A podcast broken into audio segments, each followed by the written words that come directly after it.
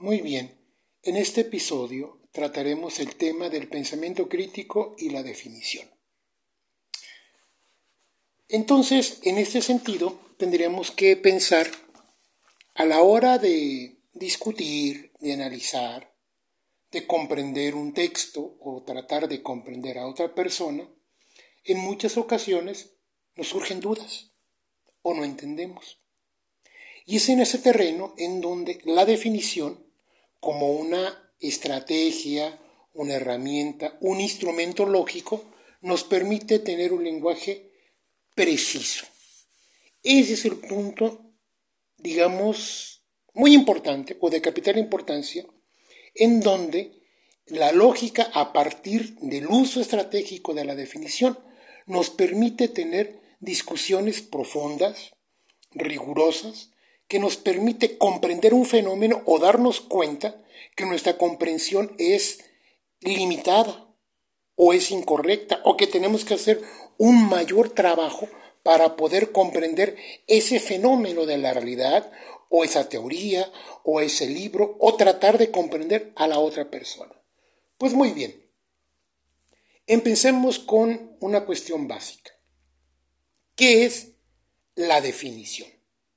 Bueno, también habrá que preguntar, ¿para qué sirve la definición? ¿Ok? Muy bien. Resulta que la definición, como decíamos hace un momento, nos permite precisar el lenguaje, nos permite aclarar, pero también nos permite comprender. En muchas ocasiones, cuando uno discute, digamos académicamente hablando, o políticamente hablando, cabe señalar que discusión no quiere decir agredir, discusión quiere decir discurrir, discrepar, de tal forma que uno pretende convencer a la otra persona y la otra hará lo subsecuente empleando argumentos, discurriendo.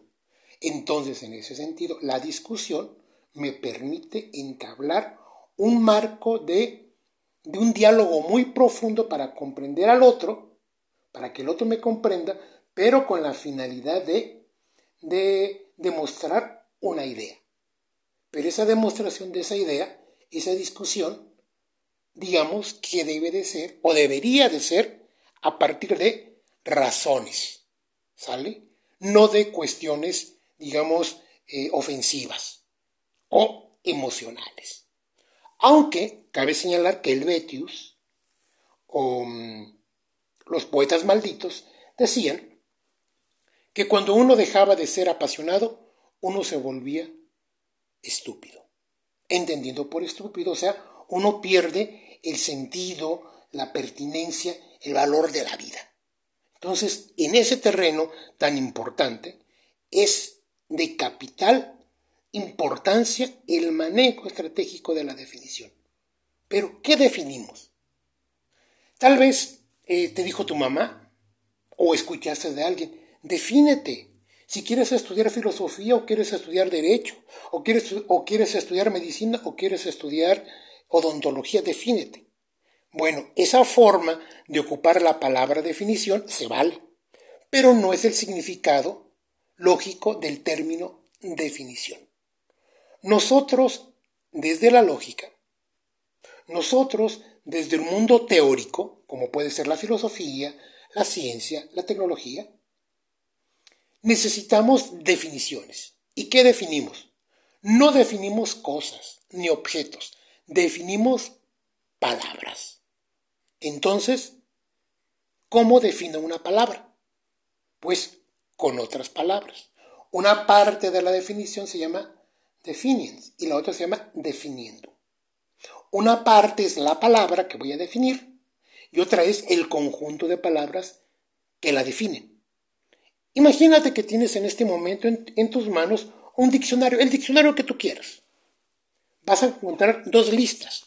Una lista de las palabras que se definen y otra lista de las definiciones.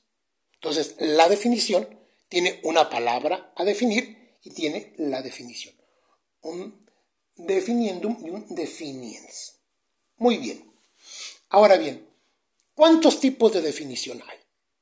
La verdad hay varias. O hay varios tipos de definición. tenemos definiciones nominales. Algunos les llaman definiciones estipulativas. Otros señalan que hay definiciones lexicográficas o lexicológicas. Otros dicen que hay definiciones teóricas. Otros dicen que hay definiciones explicativas. Otros dicen que hay definiciones persuasivas. Y otros dicen que hay definiciones por sinonimia o por sinónimos. Y en efecto, son tipos de definiciones. Hay quien dice que también hay definiciones por género y diferencia. Perfecto. Es decir, hay un gran arsenal de eh, tipos de definiciones. Pero, ¿qué te parece si empezamos por la primera? Ahora sí que empecemos por lo primero. Una definición nominal. Algunos le llaman definición estipulativa. Checa la palabra nominal, definición nominal. Nominal, ¿no te parece que suena como a nombre, como a nombrar? Recuerda que también se le llama definición nominal o estipulativa. Estipulativo suena como a estipular. Pero ¿qué es nombrar? ¿Qué es estipular? Diría Octavio Paz. Nombrar, estipular es bautizar. Es decir, a lo mejor tú eres un científico o eres un ingeniero, ¿sale? O eres un actor, qué sé yo. Y entonces tú inventas una teoría, digamos, eh, estética. O inventas una nueva forma, un nuevo algoritmo. O descubres un nuevo elemento o un nuevo animal. Entonces, frente a algo nuevo que tú inventas o que tú descubres, le tienes que poner un nombre. Y en ese sentido, le llamamos o recurrimos a la definición nominal o estipulativa. Entonces, cuando hay algo nuevo, hay que nombrarlo. ¿Y qué estás haciendo? Ocupando una definición nominal. ¡Ojo! Fíjate de que en muchas ocasiones una palabra en un momento determinado tiene un significado. Y en otro momento, tal vez siglos después, o años después, esa misma palabra ahora tiene otro significado. ¿Ok? Porque es importante esto. Imagínate, en la antigua Grecia hubo un hombre que se llamó Demócrito. Era un materialista, filosóficamente hablando. Y él decía que la realidad estaba compuesta de átomos. Y los átomos son elementos de partícula indivisible. Pero eso es la antigua Grecia. Pero resulta que ahora, con el desarrollo de la física, o mejor dicho, de las físicas, ¿sale? Hasta llegar a la física contemporánea, nosotros sabemos de que el átomo tiene partes. Tiene partes subatómicas. Electrones, protones, neutrones. Hablamos hasta de quarks. Por lo tanto, la idea de átomo de Demócrito es diferente a la idea de átomo de la física contemporánea. ¿Eso qué quiere decir? Que están ocupando la misma palabra, pero refieren a objetos distintos. Checa. Yo hace rato decía que las palabras se definen, o mejor dicho, que la definición se hace sobre palabras. Pero ojo, tú tienes una palabra que se define con un conjunto de palabras. Pero esta palabra, esta definición, hace referencia a un tipo de objeto, que puede ser un objeto, digamos, eh, físico, puede ser, una, puede ser un objeto teórico, como los números, o una teoría, este, ¿qué te diré?, económica. ¿sale? O puede ser un objeto material, como puede ser un auto. ¿Ok? Entonces, en este sentido, la definición es una palabra que para poderse definir requiere otras palabras. Y estas palabras esta definición indica, refiere o señala un objeto. Un objeto de la realidad fáctica o formal, como la lógica o la matemática, o un objeto emocional como los valores, etc. Bien, hasta ahorita hemos hablado de una definición eh, nominal o estipulativa. Vamos a, vamos a avanzar un poquito más. También tenemos definiciones, vamos a llamarle lexicográficas. Las definiciones lexicográficas también, también eh, permiten comprender un fenómeno, pero la gran diferencia, que no consiste en nombrar, sino que la definición lexicográfica consiste en dar una definición que puede ser considerada como verdadera o como falsa. ¿Sale? Entonces, una definición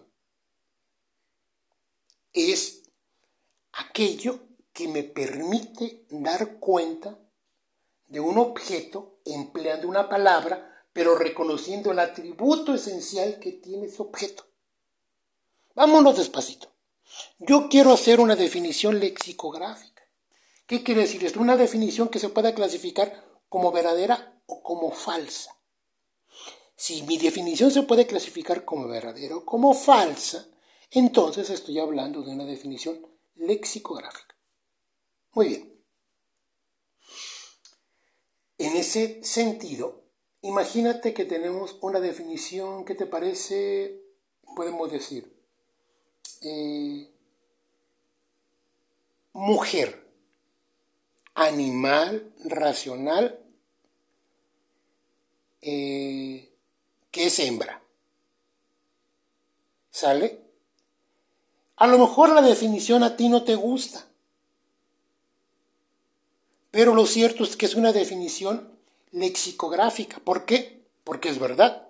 Una mujer es un animal, como, como como un hombre o como cualquier ser del reino animal, porque tiene órganos, porque es un ser sintiente, pero es un animal racional, pero es un animal que es una hembra, o sea, pertenece al reino animal. O podemos decir hombre, o si quieres varón, varón, animal racional, macho. Entonces, ¿qué estamos viendo con esto? Dos definiciones lexicográficas que se pueden clasificar como verdaderas o como falsas. En efecto, son definiciones verdaderas. Avancemos un poquito más. Tenemos nosotros definiciones, digamos, mm, teóricas. Si yo quiero hacer una teoría, por ejemplo, una teoría de la justicia, una teoría del derecho, una teoría general del Estado, una teoría general del erotismo, yo necesito palabras claves. Y esas palabras claves las tengo que definir.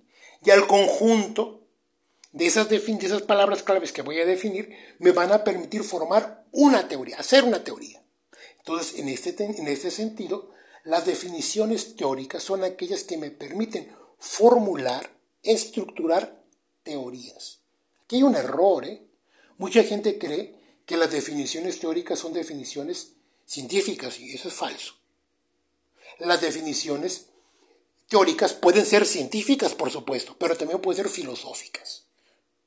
Porque la filosofía no es ciencia, es filosofía. ¿Ok? Entonces, entonces, en ese terreno, si yo tengo un término que voy a definir y me permite formular una teoría, una comprensión general y abstracta de la realidad con pretensión de, de predicción de un objeto determinado, a eso le voy a llamar definición teórica. A lo mejor mi teoría está un poco es compleja. A lo mejor mi definición es compleja. Entonces yo voy a hacer uso ahora de una definición explicativa. A veces cuando una definición no es muy clara, o una teoría no es muy clara, uno recurre a una a la explicación de un término. Y cuando eso hacemos, decimos que formulamos una definición explicativa. Y ahora resulta que tenemos una definición más. A lo mejor ahora ya no, no quiero hacer una teoría. Ya no quiero nombrar un, objeto nuevo que he descubierto o que he inventado. Tampoco quiero, quiero este, hacer una definición lexicográfica. A lo mejor yo soy un político y lo que quiero es convencer. Entonces voy a hacer uso de definiciones, digamos, este, persuasivas. La definición persuasiva es aquella que no es ni verdadera ni falsa. Lo que pretende es convencer. Pues muy bien, con esto acabamos de ver que hay varios tipos de definición. Ah, se me olvidaba. También podemos hablar de definiciones por sinónimos. Hay una palabra que no sé el significado, pero si alguien me da su sinónimo, ya lo entiendo. Por ejemplo, si te preguntan, ¿qué es un cuaco? Pues no sabes. Y alguien dice, ah, un cuaco es un caballo. Y tú sabes que es un caballo, entonces ya sabes que cuaco es igual a caballo y tienes una definición por, por sinónimos o por sinonimia. Pues muy bien, vamos a recapitular. La definición es una herramienta lógica que me permite eliminar vaguedades, que me permite eliminar obscuridades, que me permite entablar una discusión, que me permite comprender. Y de igual de importante es que me permite darme cuenta que algo no me queda claro. Es tan importante el darme cuenta que algo me es claro como el darme cuenta que algo no se entiende. Hay varios tipos de definiciones. Digamos, primer tipo de definición, definición nominal, con la que pretendo nombrar algo nuevo o renombrar algo.